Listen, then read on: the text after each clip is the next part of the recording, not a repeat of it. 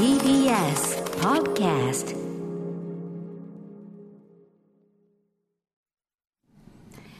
時刻は夜8時になりました。生放送でお送りしております。アフターシックスジャンクション。ここからは聞けば世界の見方がちょっと変わるといいな。な特集コーナービヨンドザカルチャー早速ですがアカデミー予想がライフワークのミス・メラニーさんによる第93回アメリカアカデミー賞主要6部門現時点での予想を発表していただきます。メラニーさん準備はよろしいでしょうか？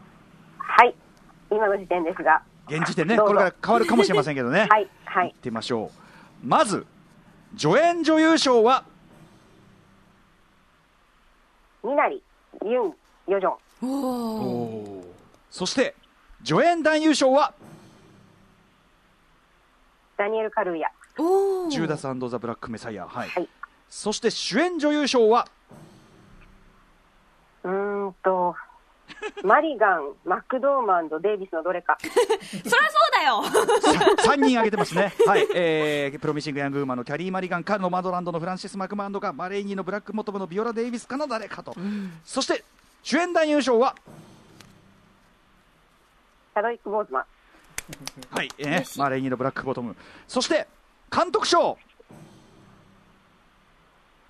クロエ・ジャオ、はい、のマドランドでございます。そして作品賞は？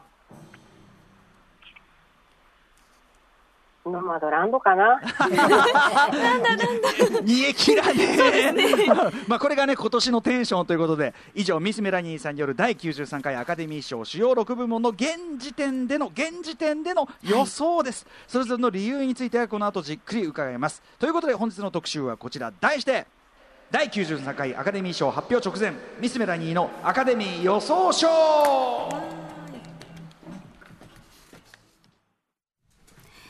4月20日火曜日時刻は8時2分となりました。ラジオでお聞きの方もラジコでお聞きの方もこんばんは。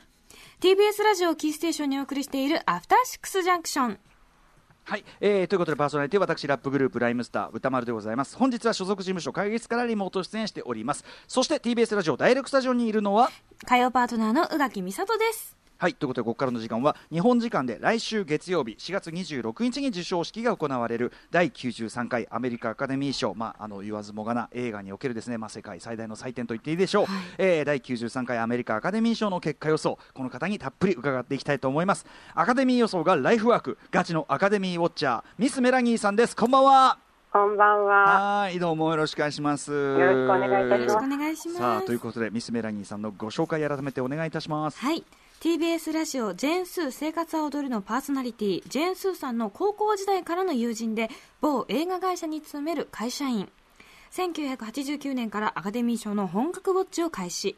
2000年からアカデミー賞予想を始め毎年授賞式の日は有給を取って会社を休み家でアカデミー賞の中継を見続けているということなんです、そして去年1月には自身のメソッドなどをまとめた著書「なぜオスカーは面白いのか」受賞予想で100倍楽しむアカデミー賞が正解者から税別960円で発売されています。はい、こちらもめちゃくちゃ売れておりますということでございます。昨年はね、あのまさにあのあれのパラサイトもう新旋風と言いましょうかね、はい。あれもあってめちゃくちゃ盛り上がったこともあってですね、はい、非常に注目度高かったわけですが、えー、ミスメラニーさん私の番組がね前の番組の時からいろいろね、えっ、とこの予想企画というのをやっていただいているわけなんですが、第89回から毎年やってるんですね。えーここ最近の成績ね予想的中率というのをねやりますと第90回全24問夢中21部門的中すごいねこれ第90回、えー第91回、えーまぐれ 第24回が15問的的中、えーそして第92回は、えー全24部門中17部門的中。でもこれはやっぱり他の人と比べるとやっぱり高いですよ。かなり的中率。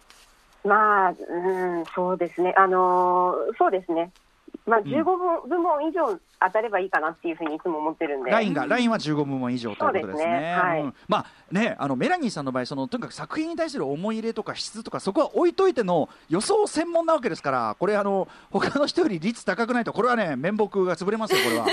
そうなんですよ、それが本当に最近困ったことで、困ってる、困ってる。最近、うん、最近結構見られる作品が多くなってきたら、思い入れが入っちゃうようになってきて、なるほど。昔はね、その作品アカデミーってなんかタイミングもあれもあって、日本だとこれから見られるっての多かったですよね。まあ予告みたいなもんでしたものね。うん、最近って特に見られるし、あとやっぱりその配信ものも多くなってきて、うんうんうん、い見られることによりそのメメラニーさんはねもちろん言うまでもなく映画は大好きでその個々の作品とか作家に対する思い入れもめちゃあるから、うん。ちょっとそこがブレブレかそっか。やすくなってると。そうですね、うんここ数年、本当にぶれまくってて、今年はもう大変です。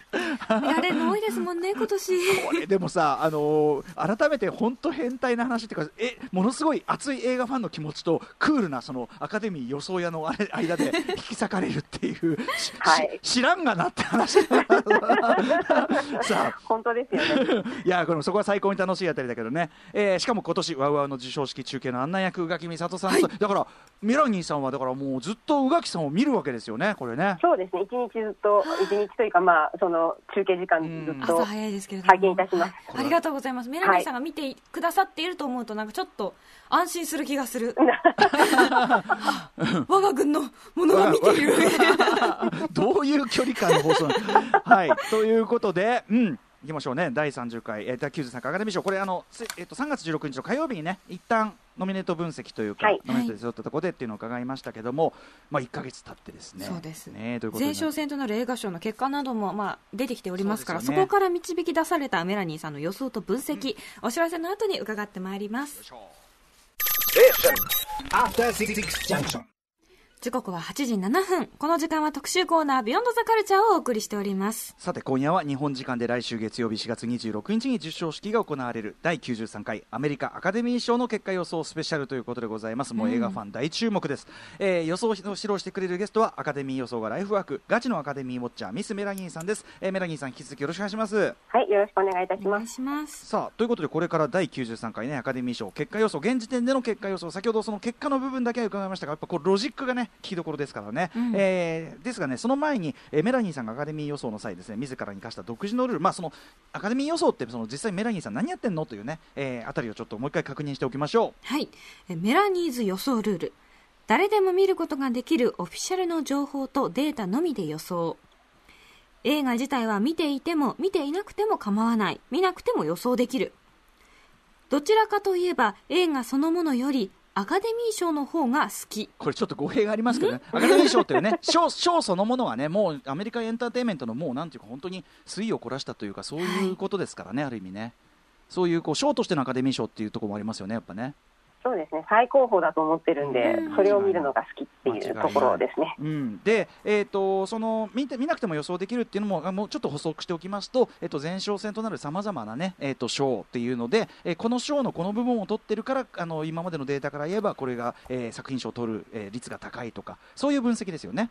はい、そうです。うん、非常にクールな分析だからところがそのクールな分析が、ね、あの映画映画への熱がえー高まるとこうブレることがあるというここも非常に面白いあたりでございます。見れちゃうとっていう。うんはいえーということで3月のノミネート分析の時もちょろっと伺いましたが改めて予想の前にですねちょっとあの、今年やはりコロナウイルスの影響という部分でその今言ったねそのアカデミー賞というそのなんていうの賞ねそのエンターテインメントステージとしてのアカデミー賞っていうのもだいぶ様変わりしているということで、えーもろもろちょっと今年はどういうこうモードなのかというところを確認しておきたいんですけどそもそもまず遅れ遅いですもんね時期がね。そうですね。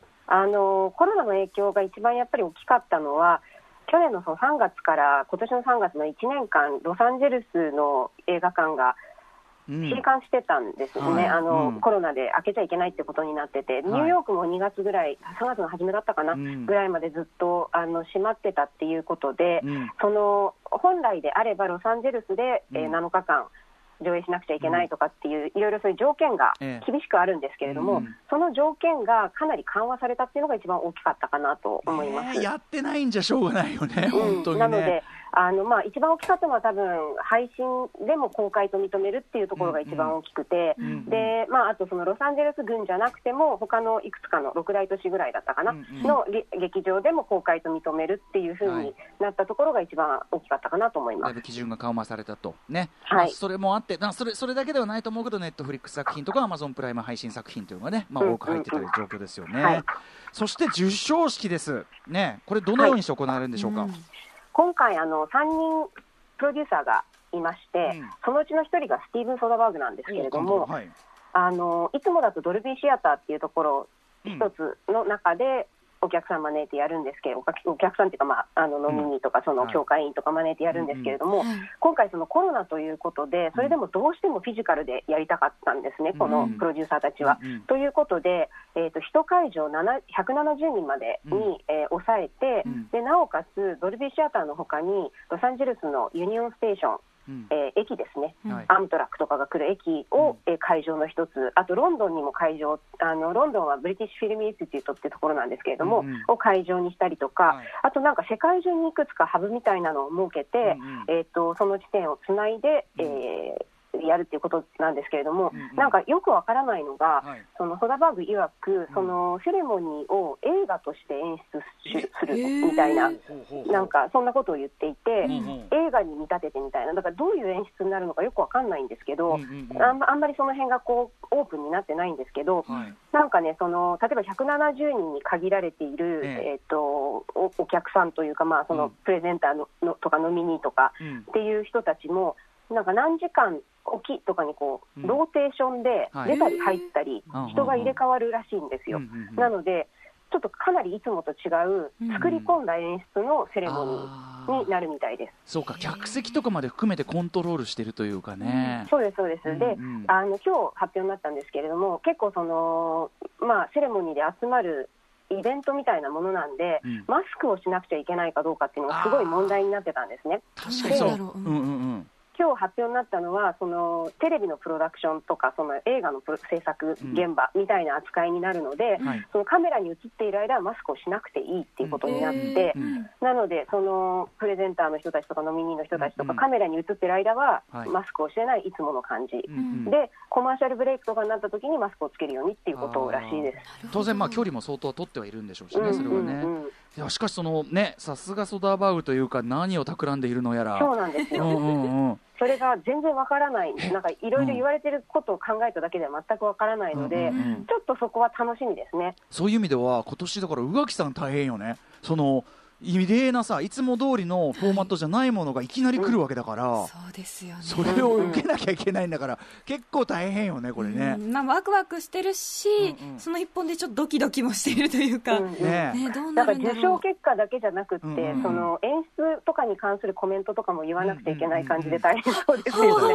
あわわわわできるかしら？あわわわわわ。ねまあでもやりがいがありますよこれはね、はい、楽しみでございます。はい。あと今年えっ、とノミネートの特徴とかありますか？あえっとですね、今年あの去年まで24部門だったんですけれども、全部も合わせると、1部門減りまして、減った。23部門になったんですよ。で、それ何が減ったかっていうと、去年まで音響編集賞っていうのと録音賞っていうの、音に関する賞が2つ分かれてたんですけれども、それがまあ多分その投票する方も違いがよく分からなかったんじゃないかと思うんですけれども、あの音響賞っていうのに一つにまとめられたので、えーそれで23部門になりました。なるほど。これって結構何年ぶりって感じですか？その賞の数自体が減ったりっていうのは？それともちょいちょいあるの？賞の数自体減減ったり増えたりはえ久しぶりだと思いますね、うんうんうん。私が覚えてるのでは、アニメの賞ができたのは2001年とかそのぐらいだったんですけれども、うん。それ以来、その後あったのかな、あったのかもしれないんですけど、んななんかあんあんまりやっぱりそんなにしょっちゅうあることではないんで、うん久しぶりだと思います。はい、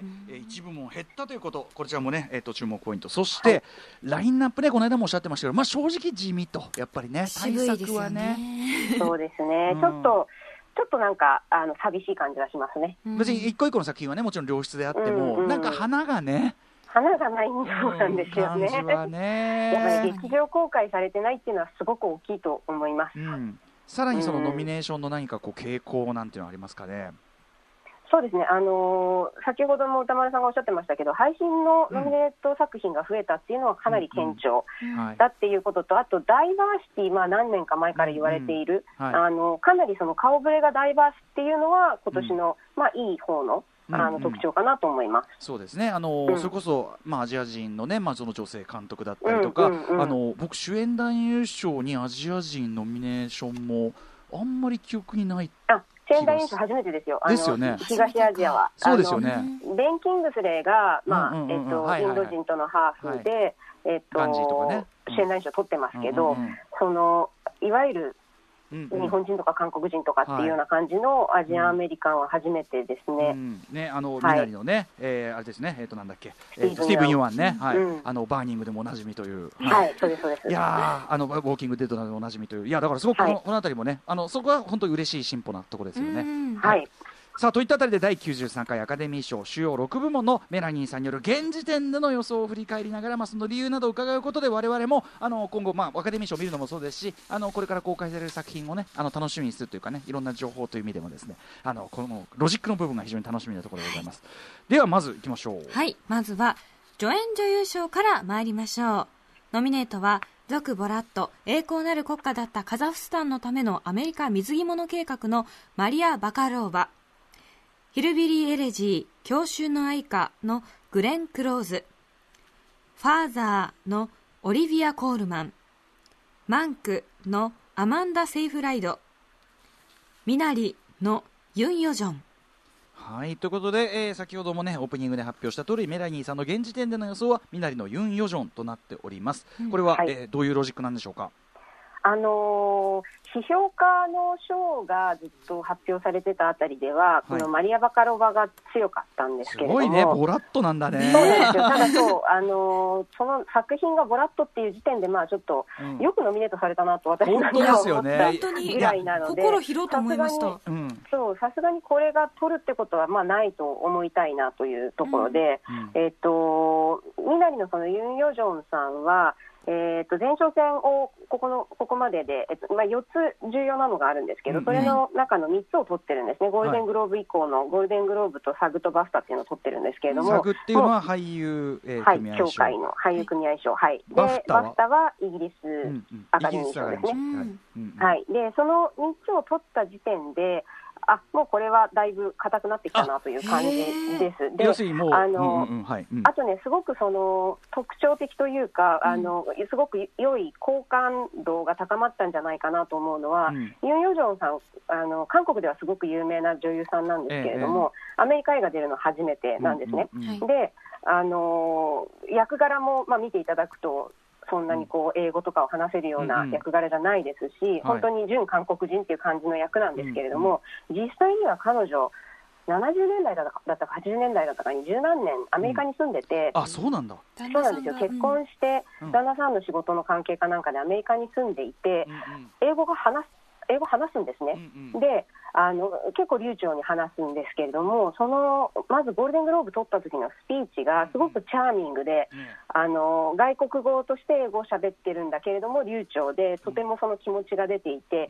うんすっごく多分あの好感度がアップしただろうなっていう感じがあったんですね。でこれまた取ってまたスピーチ聞きたいなと思ってたら、うん。まあ、サグ取った時もバフタ取った時も同じような感じででバフタなんかはもうスピーチですごいあの爆笑誘うみたいな感じだったんで非常にあのいい感じでうん。ユン・ヨジョンさんにこう風風向きがいってるなっていう感じがあるので、まあ、はい。このままいくんじゃないかなと思います。はい、ダイバーシティっていうのももちろんそうですしね、あと昨年からのね、そのあのパラサイトがの流れもあるし、うんうん。そうですね。で、かあのー韓国のその女優さんがノミネートされたの初めてなんですけれども、アジア人の女性で女優さんがノミネートされるのってすっごく今までに少ないんですね。うんで、あの受賞したのは1回しかないんですけれども、うん。うんあの受賞したい最初に唯一受賞したのは日本人で。うん。ナンシー。あのナンシー梅木さんっていう方が「さよなら」っていうマーロン・ブランドの相手役をやって、うん1957年に受賞してる以来、んえーっと多分菊池凛子さんぐらいしかノミネートされてないんじゃないかと思うんですよ、バベルのね、はい、はい、アジア人の女性っていうのは、うんだから本当に久しぶりにアジア人の女性がノミネートされそて、本当になんかご1957年以来、2人目の,、あの受賞者になるっていうのは、とても喜ばしいことかなと思うので、ねぜひこれは取ってほしいなと思います。それだけやっぱりでもね、いかにこうある種こう軽視されてきたかということでもありますけどね。そうやっぱり、うんいい役が回ってこないんですよね、うんうんうんアジア人の女性には、だから、うんうんあの女優さんには。っていうところが一番大きいのかなというふうに思います。あとあの今そのスピーチで好感度アップの話でふと思い出した、うんそのあのメラニーさんのほらホアキン・フェニックスが、あの、はいはいスピーチであのだ台無しにしていく話とかってありましたもんね、はいはいはいジョーカータイミングかな、去それね。うん そうでもオスんカーではまともなスピーチね、最終的にオスカー取っちゃって、まともなスピーチしてたんで、まあ、まあいいかっていう感じだったんですけど。こういうのも面白いよね。はい。私この英国アカデミー賞のあの、はいはい。ユン・ヨンジョンさんのスピーチを聞いたんですけど最高なんて言うんだろうな、いちょっとウェットになんて言うんだろう。嫌味が効いたというかなんて言ったらいいのかな、非常にイギリスに合わせたのかなっていうような感じのん辛口のスピーチな部分があって私はすごい好きでしたね。すごくそれをこう素の感じで自然に言うんですよね、はい。それが本当にあれやっぱ演技だったらすごいなと思うんですけれども、うんすごい女優さんだと思います。でも本当になんか好感度が上が上がってると思います、宇垣さん、そしてさすがやっぱり下調べ完璧ですね。必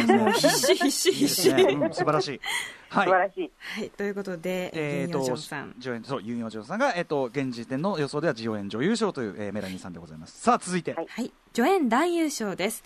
ノミネートはシカゴセブン裁判のサシャ・バロン公演、ジューダスザ・ブラック・メサイアのダニエル・カルーヤ、あの夜マイアミでのレスリー・オドム・ジュニア、サウンド・オブ・メタル、聞こえるということのポール・レイシー、ジューダスザ・ブラック・メサイアのレイキース・スタンフィールド、はい。えーそしてメラニーさんの予想はジューダスザ・ブラック・メサイアのダニエル・カルーヤということでございます、えーはい。こちらどういうロジックでしょうか、これはもうですねすごく簡単で、うん。その4つある前哨戦全部取ってるんですね、うんうん。で今までやっぱり4つある前哨戦全部取ってオスカー取らなかった人っていないんですよ。なるほど。もうそっか。そうなので、まあ、まず間違いなくダニエル・カルーヤだろうなっていう、これ、他の人に言ったらすごいアップセットになるんですけれども、うんうんうん。あのーこのアクティングの4部門の中で一番シュアなうんのが、この助演男優賞だと思います。なるほどもうあれですねそのだからもうオセロの角4つ取ったじゃないけど、うんうんそういう、うん、もう抑えられてるって感じなんですね。そうですね。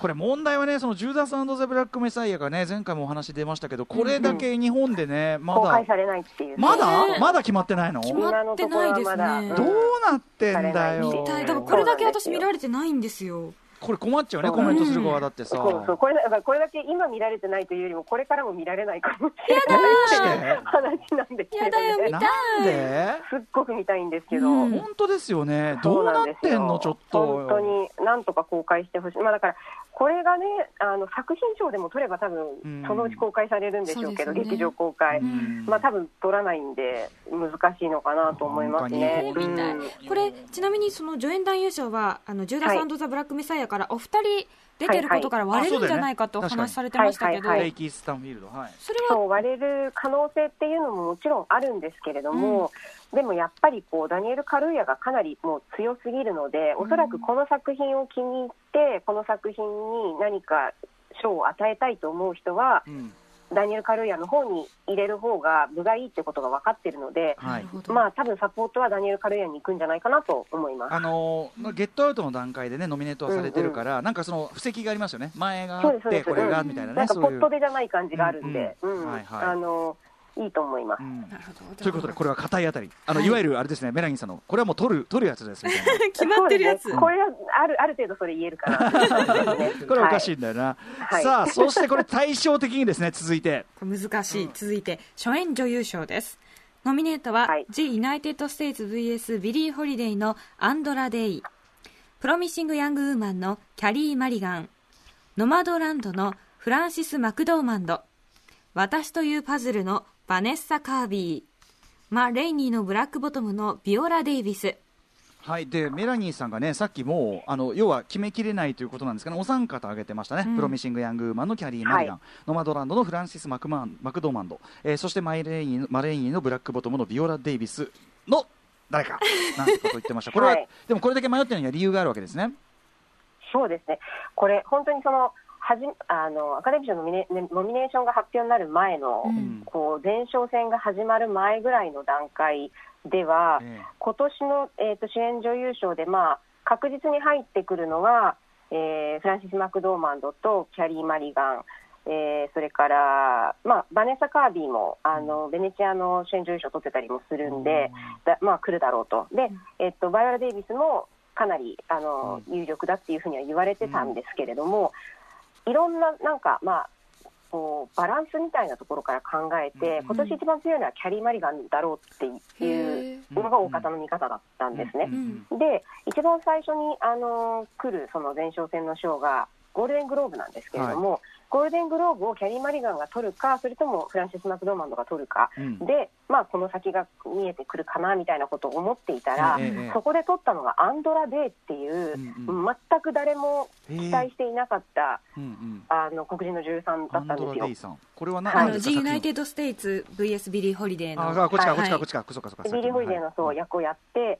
あのまあ、すごくいいみたいなんですけれども、うん。でただ、アンドラ・デイは本当にその時まで、それを取るまでは、うん。例えばその後の SAG にノミネートされるかとか、うん。あで SAG はノミネートされなかったのかな、俳優でオスカーノミネートもされないだろうとうんいうような、まあ、その5人目っていうのがアンドラ・デイになるっていうふうにあんまり思われてなかったんですけれども。あのそれこそゴールデングローブ取って、うん。彼女も全くその予想してなかったから、すごくこう、うん。チャーミングで、うん。すごく喜んで、うん。まあ、またそのスピーチの影響みたいなところでも、あーあこれはまた来るかもしれないなっていう感じになってきて、実際にオスカーでもノミネートされたんですね。あー。じゃあゴールデングローブのその見え方って大事なんですね。そうあのこの前哨戦の4つがどうして大事かっていうと、うんうんこれ4つとも全部そのテレビで放映される映画賞なんですよ。はいはいでテレビで放映されるっていうことはやっぱり関係者ってみんな見るんで、うんうんうんそこで初めてその作品について知るとかその作品のクリップを見るとかその女優さんについて知るとかっていうことになって初めてそこでその作品に興味を持つっていうことが一番重要なポイントなんですね。そうなんだ。あー。でみんな見るものがたくさんあるのでその中からどれを最初に見るっていうふうに選ぶかっていう中でやっぱり興味持たないと見ないんで、はい。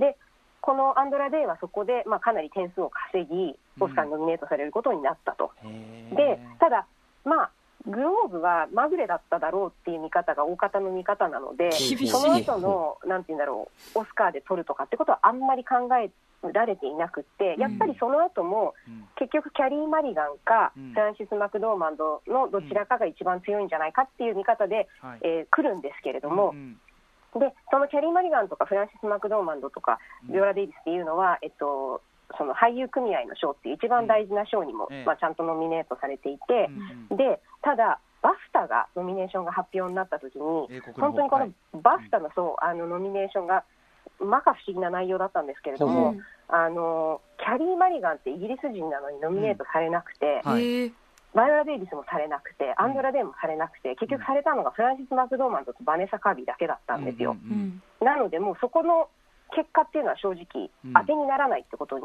なってしまって、あ今年の英国アカデミー賞は参考にならんと。参考にならんってことになってしまって、じゃあその前に、 SAG の方でどっちが勝つかを見ましょうっていうことになったときに、うん。まあ、ほとんどの人がキャリー・マリガンかフランシス・マクドーマンドかっていうふうに考えてたんですけれども、うんうんそこで取ったのはバイオラ・デイビスだったんですよ。マレーニーだった、うん。はい、で それ結構みんなやっぱりノーマーク、まあ、ノーマークとまでは言わないけど、うんうん。あのそこに来ると思ってなかったんですっごい意外で、はい。で結局その時点でその、えーゴールデングローブはアンドラ・デイが取りサグはバイオラ・デイビスが取うん。りで、えっとクリティックス・チョイスっていうもう一つそのテレビで放放映される送映画批評家協会賞はい、はい、っていうのがあるんですけれどもそれはキャリー・マリガンが取ったんですよ。つ。まりバラバラだ。そう。うん。で最後のその英国、えーアカデミー賞、はい。バネッサ・カービーかフランシス・マクドーマンとかどっちかの、うん。まあ、一騎打ちだって言われてたところでフランシス・マクドーマンドが取って、うん。結局その前哨戦の4つ全員違う違う人が、ぜ全部違う人が取るっていう結果になってこれ私が知る珍しい。限りではこれうん。初めてだった初めて。初めてなんですね。へー。なるほどね。へだからね、これあの、私だけじゃなくて、もう全世界のその、うん。オスカー・パンディッツと言われるですね、うん予想屋たちが今、すごい頭を抱えていて、ーはい。どんな情報も、本当に毎日情報を探しまくってるんですけれども、うんもうどんな情報を見ても、誰一人として自信を持ってこの人って人はいないんですよね。だからもう本当に消去法で、うん。いろんなその理由で、この人は取るのが難しいんじゃないかみたいなところで、こう消していっして最後に残るのが誰かっていうような感じになると思います。なんか前の話だとこのサグアワード、うん。つまり全米俳優組合賞、うんうん。要するに俳優、要するに同業者からうんすごい評価が高い、でやっぱアカデミー賞もその業界賞でみんなその、うん。あの同業者がこう入れてあれでサグがすごいでかいって聞いてたんですけど、そうなんです。あの、同業者っていうのももちろんありますし、うん。アカデミーの協会員うんうん。の構成で一番多いのが俳優なんですよ。はいはいはい、だからサグのメンバーっていうの、そのサグを取るのが大事っていうのが、単純に比率から言ったってそうですよね。はい、うん。そうです、そうです、うん。うんうんなので、サグが一番本当にあの指標となるものなんですけれども、うん。うん。今年その結局ね、最終的にはバランスの問題になってくるんですが全体のバランス？バランス、うん。全体のバランスもあるし、うん。それから他のそのノミネーションの、あのなんていうんだろうな、えっと、どこにされてるとかされてないとかっていう問題になってくるんですけど、うん。はい。このバール・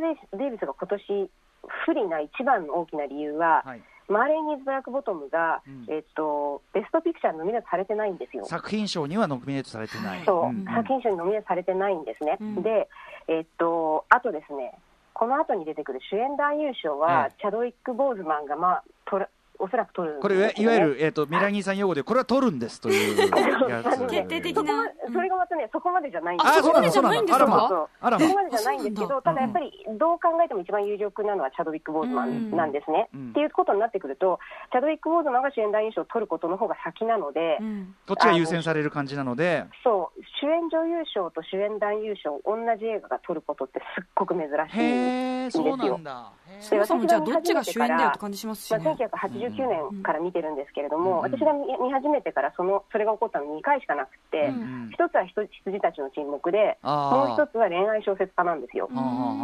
でただ恋愛小説家にしても羊たちの沈黙にしても作品賞候補、まあ、羊たちの沈黙に関しては作品賞を取った作品なのでものすごく強い映画で恋愛小説家もかなりたくさんノミネートされててベストピクチャーにもノミネートされてる脚本もノミネートされてるうん編集もノミネートされてるみたいな映画だったんでえここでそのマレーに行ってベストピクチャーにもノミネートされていなければえー脚本もノミネートされていない編集もノミネートされていないっていううん非常に作品としては弱いとみなされたうん。映画なんですね。あのそうね、やっぱすごい舞台ね舞台の映画化だなっていう感じうんの作品でもあったから劇って感じですもんね。ねそうなんですよ。で、ああと監督もノミネートされてないですよね。うんうんうんうん。そうなので、あのーそれで主演2つが取るって、まあ今までにもないことですし、ちょっとバランス悪いね言われてみればね。そうなんですよ。でマレーンには実はでも結構強いあのーカテゴリーが他にあって。ええあのコスチュームとあかーヘアメイクとかそういうのが結構有力視されてるんですね確か。に。うんそうすると本当バイオラ・デイビスが取っちゃうとうん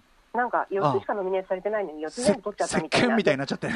そうでなんか下手すると最多受賞作品になっちゃうかもみたいなことになってくるので、それこの作品あんまり考えられないよねっていうところが一番大きいポイントですね。不思議とね、そのみんなで全員で投票してるのになんとなくそこのバランス取るあれが動くっていうなんか。最終的にはそうなんですよね。うんうんうんうんで、あのーだからやっぱりこう作品自体が強いかどうかってすごく大きいので、うんそう強いっていうのはこれは賞のなね勢い的にね賞を取る作品としてってことですよね。あくまでノミネートされてるかとかそうあそう。ですもちろんそうです、あのしこのアカデミー賞を考える上において、うんうん。アカデミー賞のノミネートをベースに考える上において、うんうん。強いかどうかっていう話なんですけれども、そういう意味ではこの作品はちょっと弱いから、あの主演女優賞っていうのも難しいんじゃないかなと。なるほどね。えでもいよいよとなると、えーねキャリー・でマリガンいやフランかシス・マクドーマンドとかか硬い感じもするけど、うん。なんか硬すぎ感とか？そのフランシス・マクドーマンドはですね私は個人的には取ってほしくないんです。けど、取りすぎだろうみたいな。あのそうなんですよ、うん。まあそう3ですよね。つ目になるんですね、でうん。主演女優賞3つ目って、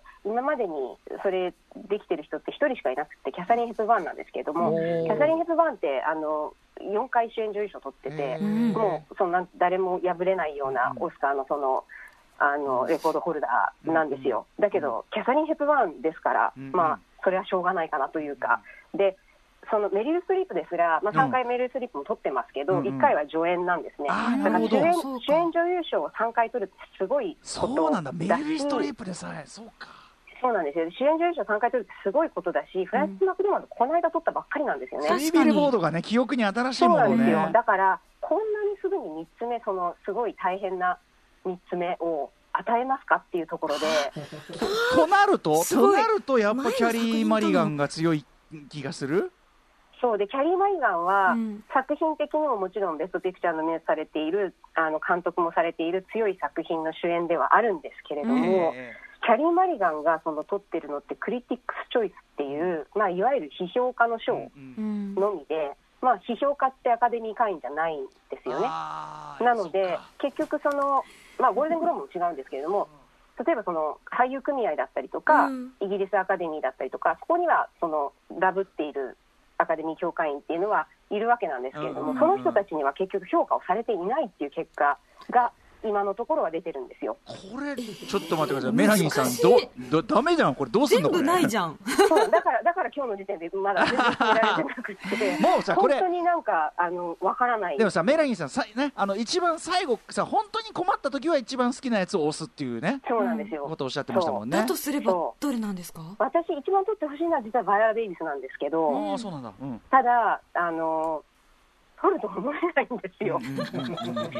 だから、すごい困ってて。逆に言えばこれで来たら嬉しいものねじゃあねうん俺がちゃんねバイオ・デイビスが取ったらすごいことで、あのもちろんその彼女主演女優賞、あの黒人女女性では2人目になるんですけれども、で彼女にとってはあの助演1回取ってますんで、えー、と主演女優賞は初めての賞で2つ目のオスカーになるし、そのバイオ・デイビスのあの実力を考えたときに、私は全然その十分ディザーブする人だと思ってるので、ぜひ彼女に取ってほしいなと思うんですけれども、彼女がもし主演女優賞を取って、他のあの賞、他のその、えっと、アクティングの賞も私が先ほど予想した通りになると、うんえっと、4つの賞全員が有色人種になるんですよ。うんうんでそれってもちろん初めて、この間、あのうん。それってこの間のサブの結果と全く同じなんですけど、サブでも初めて、うんうん。俳優組合の賞でも初めて、有色人種が全部の賞を4つとも取るっていううん初めてのことが起きうんうん。て、でそれがオスカーで起こるかどうかっていうところになってくるんですね。ちょっと前までねホワイトオスカーっつってね、うん。批判もあったわけで、そこからすればすごく劇的な変化ですけどね。そうなんですよ、でそれは本当に素晴らしいことだとは思うんですけれども、うん。まあ、先ほど申し上げたような理由で、うん。バイオ・デイビスが取る確率っていうのはおそらく低いだろうなと思ってるので、これだからさ一つには次のうん。ね、次に聞く主演男優賞がでも、うん。その本決まりねもう取るんですってほどじゃないんだとしたら、ここの結果いかんではバランスまたちょっとっていうところもあるんじゃないの、うんそうなんですけどね、あの主演男優賞は、まあ、チャドウィック・ボーズマンが取るっていうのは、もう本当になくなってるんで、これとっても本当、惜しまれて去年、はい。誰もね、知らない中で病気と戦って、その中でもう何本も映画撮影して、素晴マレーニーだってもう直。前ですよねこれ撮ってん4のね。驚き。本当になんか成人みたいなうん。人だったんだなっていう印象がすごく強くって、やっぱりみんな、そのチャドウィック・ボーズマンをこうなんとか称えたいっていう気持ちが強いので、今までその、あのーサグだったりとか、うん。えっと、クリティックス・チョイスだったり、ゴールデングローブだったりとかっていうのは、まあ、彼が全部うん、かなりほとんどの賞を取ってるんですけど、あのこの間、えー先週末かな、先々週末、えっと、先先週末か、うんのあのに発表されたバフタ英国アカデミー賞では、はえーチャドウィック・ボーズマンが取らずに、アンソニー・ホプキンスに主演男優賞が行ったんですね。ここでちょっと揺らい揺らぐというかそうなんですよ。ん。でうん。あのーそれでもイギリスの賞なんで、うん。イギリス人のアンソニー・ホプキンスが強いのは当たり前だよねっていう見方もあって、そういうふうに考えるのが一番普通なんですあとね、けれども、さっきもね、もうあの今年のバフターは参考にならんっていうね、今それもあるかもしれないいろんな意味でおかしな感じになってたんで、ちょっとうんっていうのはあるんですけど、ただ、やっぱりそのバフタの影響っていうのも、その、一番最後に発表されるこの前哨戦なので、うん。で、バフタの直後から投票が始まるんですよ。投票、アカデミー賞のその最終投票ってはいはい。先週の、えー15日に始まって、うん今日までなんですね。はい。向こうの時間の20日の、えーロサンゼルス時間の5時まで。だから、日本時間の明日の朝。あわわわわわ。で投票が締め切られるんですよ。うん。で、その投票、一応、その投票が始まる直前にあるのがバフタなんで、うん。一番こうフレッシュな、うん。なんていうか、うんうん。あのう、ん。風風が吹いてるっていうかね。ん。そう、フレッシュなバフタで取ったしなとで、うんうんうん。そう、あのー迎える投票期間なので、うん。結局そのずっとそれまで取らなくって、バフタのみで取って、うん。オスカーも取っちゃったって一番最近の例は、はい。あの、女王陛下のお気に入りのオリビア・コールマンなんですけど、ああなるほど。うんうんうんあのバフタ取るまでは、もう絶対グレン・クローズが取るだろうっていうふうにうん。言われてて、うん。でもう当日も本当に本人も多分取る気で来ていて、だけどオリビア・コールマンに行っちゃったっていう、すごい、まあ、アップセットがあったんですね。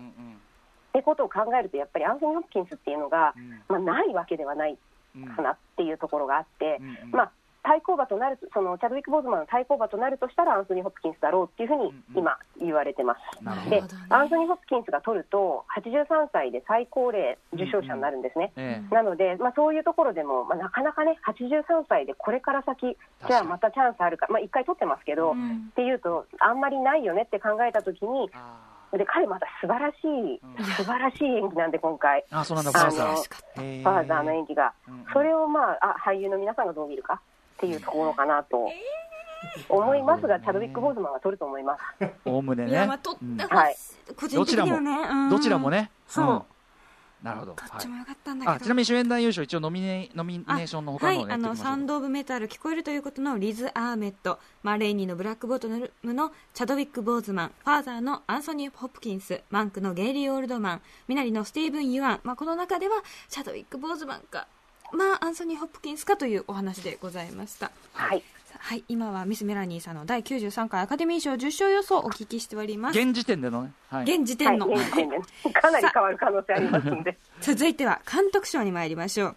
ノミネートは、アナザーラウンドのトマス・ヴィンターベアノマドランドのクロエ・ジャオ。マンクのデビッド・フィンチャー。プロミシング・ヤング・ウーマンのエメラルド・フェネル。ミナリのリー・アイザック・チョン。そして、えーメラニーさんの現時点での予想はノマドランドのクロエジャオ。これはもはい。これね、今回唯一、あの、取るんです。あのこれ強い。えー、と説明しておきましょう、もうあのこれはもうメラあのメラニーさんが、もうあの他の選択肢じゃないと、あのもうこれは決まっもうほぼ決まってるんですという時に、これは取るんですっていうね、はい。そういうことになってるんです。話すまでもないと、はいええなななんでですか？次に行きましょうっていう感じで。あそうなの？あのだからさ、これひどいね、あの要はさ、あのノマドランドがどうこうじゃなくて、あのもうあの予想の余地がないからつまんねえってことですよね、これね。いや、てかね、もう、あの、この監督賞のことをうんぬんにじかける時間は、え？あの、ベストアクトレスを考える方に費やしたいっていうぐらいに、えここはもうね、硬いいや。一応一応なんで硬いかの説明してくださいよ。聞きたいもう、いや、これはもう本当にね、あのーさっき言った4つの前哨戦以外の批評家賞とかもすべて、うん。本当に全部取ってる。全部取ってるんですよ。そっ。かそっか。そう、だからクレジャー以外にはちょっと考えられないなと思うし、ね。ちょっと私もあの、プロミシング・ヤング・ウーマンとか、そのジュダスブラック・メサイアとか見てないんですけれども、はい。やっぱりあの、作品、まあ、うん。8本中6本見た中で、うん。ノマドランドが一番その監督の力というか、うん。はい。あのを感じたなというのが正直な感想なので、あのザ・ライダーからの流れから言うともうはっきり作風としてね他の人が絶対やらない作り方も,、もしてるしね、うんうんこれでさ MCU 取るってどういうこと？この人。そうですよね、本当。なんか、でも楽しみですよね。楽しみ。どういうことになるのかすごい楽しみだけど、うん。なるほど。じゃあもう、うんうん。うんうん、この人あの、アジア人の、中国人の女性なんですけれども、もちろんあのアジア人の女性で監督賞初めてですし、まあ、あの取るのが正しい感じがすごくするのそでう、か。そっか。まあ、取るでしょう。作品的にも、そして本人のそういうだからその多様性のあれっていう意味でも、いろんな流れ的にももうはい。全方位的に黒いちゃおうだろうと、決定。これ、うん。クロエジャオが取らなかったらちょっとびっくりします。なるほど、ね。手ぐらいだと、はい。はい。監督賞はクロエジャオ決定です、決定。そして続いて作品賞最後ね。はい、はい、ノミネートはノマドランド、シカゴセブン裁判、ミナリ、プロミシング・ヤング・ウーマン、サウンド・オブ・メタル、聞こえるということ、ファーザー、ジューダスザ・ブラック・メサイア、マンクになりますが、はい、そしてメラニーさんの予想はノマドランド、はい。まあ、これじゃあそのあれですよね。監督の流れからいやこれ作品賞もノマドランドがもう取るというはい感じでいいんじゃないですか、そうそうなんですけど、ノマドランドってう、ん、どうしてもなんなんていうのかな、これ、本当に普段だったらうん、他の年だったら、もっと大きな映画がたくさん公開されているような年だったら、はいノマドランドってどちらかというと、ダークホース的な存在になるタイプの映画で、決してそのフロントランナーとして目立つタイプの映画じゃないんですあのさよね。ムーンライトが作品賞取っちゃったとかさ、うん。なんかそういうようなものに近いっていうかね。そうだから、作品としては強いし、撮る可能性十分あるけど、でも地味だよねっていうタイプの映画なんであのなんかね、やっぱり素直にこれが絶対に取りますとはちょっと言いにくいところがあってであのーゴールデングローブとかそのバフタとかクリティックス・チョイスとか全部取ってるんで、うん。普通に考えたら取るんですけど、ええ。ただ、あのーまあ、そこで本当になんなんだろう、うんうん。ララランドが取らなかったように、はいはいはいはい。あの確実だって思ってるものが取られ、うんうんうん。取らない可能性があるのがそのオスカーの作品賞、うんうん。その投票のあの仕組みによって、はい。一人一票で、うんあの入れるわけではないので、順番をつけなくちゃいけないということで、そのノマドランドを一番にして入れる人っていうのは、多分一番多いと思うんだけれども、うん。その次に、じゃあうん、例えば他の作品を一番にした人たちが、うん。2番目にノマドランドってする人がどれだけいるのかとか、うん。そのえっと、1番にする人がどれだけいるのかとかっていうところで、本当に最終的な結果って変わってきちゃうんですね。最近のねその作品賞独特の投票方式でより読めなくなったっていうのはねおっしゃってましたもんね。で本当になんか結構よく言われるのがあのスポットライトが取った年のことで、はいはい。うん。あの時もスポットライトが取るって誰も思ってなかったんですけど、あの年はレベナントが強かったんですけれども、うん。けなんかでもそうなのかなと思ってたら結局スポスポットライトに行ったみたいなことがあって。でまあ、ノマドランドの、あんまりこれ、考えてもしょうがないんですけど、うん。ノマドランドってあの一般の人たち使って撮ってるから、はい。サブにはアンサンブルでノミネートされなかった、キャスト賞にノミネートされなかったんですね。なるほど。で、ノミネートされてないからもちろん受賞もしてなくて、でそこで受賞したのがトライアル・オブ・シカゴ・セブンだったんですシカよ。ゴセブン裁判ね。そう。でシカゴセブンは他のなんて言うんだろうあの今回これできっと取るだろうっていうところのシュアーなカテゴリーがないん。ですけれどでもオも、ールスター映画でもあるもんねあれね。そうなんですよ。華やかは華やかだよねうん。あれね。そう。でアーロン・ソーキン脚本っていうところが取る可能性もあるし、でもしそのアーロン・ソーキン脚本と作品賞だけ取ったらそれはまさにスポットライトのケースなんですね。なるほど。そう。で、えっと、この間、一番最後にあの発表になったギルドのその組合の賞っていうのが、うん。えっと、一番最後はあれか、撮影だ、その前が、えっと、編集のエディっていう、すごく大事な賞だったんですけれども、うんそれ、ノマドランドとかあの、サウンド・オブ・メタルとかが取るかなと思ってたら、シカゴセブンが取ったんですよ。なので、その SAG のアンサンブルからそのエディにかけてのシカゴセブンのちょっとこう不気味な感じが、ちょっとどうなるかなっていうところが気になっているなるほどね。ところではあるんですけど、ただ、まあ、ノマドランドが取ると思いますけど。まあ、普、通に考えたらノマドランドだけど、うん。まあ、そのアカデミー賞の特性とか、うんまあねうんっていう、まあ、業界賞でもあるからとか、うんうん。そういうところを考えるとし一応ダークホースはシカゴセブンぐらいかなというそうですこねと、ですか、うん。他の作品が決め手に欠けるんで、他だってさその、ね、うん他だって小さい映画が多いからね。そうなんですよ。どうしてもね。そういう意味ではシ一カゴセブン番たくさんされてるのはマンクなんですけどね、マンクね。ででもも誰もあマンクが取るとは思ってない。マンクはやっぱ特殊なね僕すごい好きだけど、やっぱ特殊な映画だからそうなんですよね。そういう意味ではシカゴセブンってすごい華やかだしいわゆるハリウッド映画らしいハリウッド映画っていうかね、ことでもあるからね。そうそうなんですよね。い一方でそのネットフリックス配信ものが本当に撮るのかみたいなところもうん。ネットフリックスに上げていいのか問題ってあったりするのやっぱり。なのかしらって思っちゃったんですけど、ううどうなんですかね。いやそうそこがだから、もしね、今年取ったらうん、それが変わるっていうことになるなとは思うんですけれども、私もまだなんどうなのかなっていう、私はちょっとシカゴセブンが取るとはやっぱり思えないですね、このこの時点では。結局対抗馬も強くないっていう。そうそうなんですうん。よ、どれも強くないんですよ、そんそんな年あるんだって感じですよね。まあでもこの悩みがいがあるところがねあのメラニーさん的にも楽しいところかもしれないけどね、だってほら、ね。何年か前はさもう今年つまんねえしてさもうず決まってんだもん、なん。あったじゃんなんか。いやでもそれでもね、結局、その本当にララランドが取ると思って、そうだね。うん。つまんない、つまんないと思ってたんだけど、結局、最後は取らなかったっていう、すごい、うん。すごい面白い結果になったんで、うん。まあそこはまだまだわ確かんかに確かに、ないですよね。そう、そう、うん。そのあとちょっとちなみに他の部門でなんか注目してるとこありますか？他の部門でそのじょ主演女優賞と同じぐらい私が悩み抜いてるのが、うん。あの歌曲賞ってやつで、うんはい。で強いのがないんですよ。だからやっぱこれもみんながたねあのああもう今年はあの歌だよねみたいなのがそうない。そうそうそう、んん。あのレディー・ガガの「シャロー」みたいなね、うんああいうこう大体歌歌曲賞ってそういうヒット曲か、うんうん。もしくはディズニーが取るんです、はい。はい取ってるんですよ、この30年ぐらい。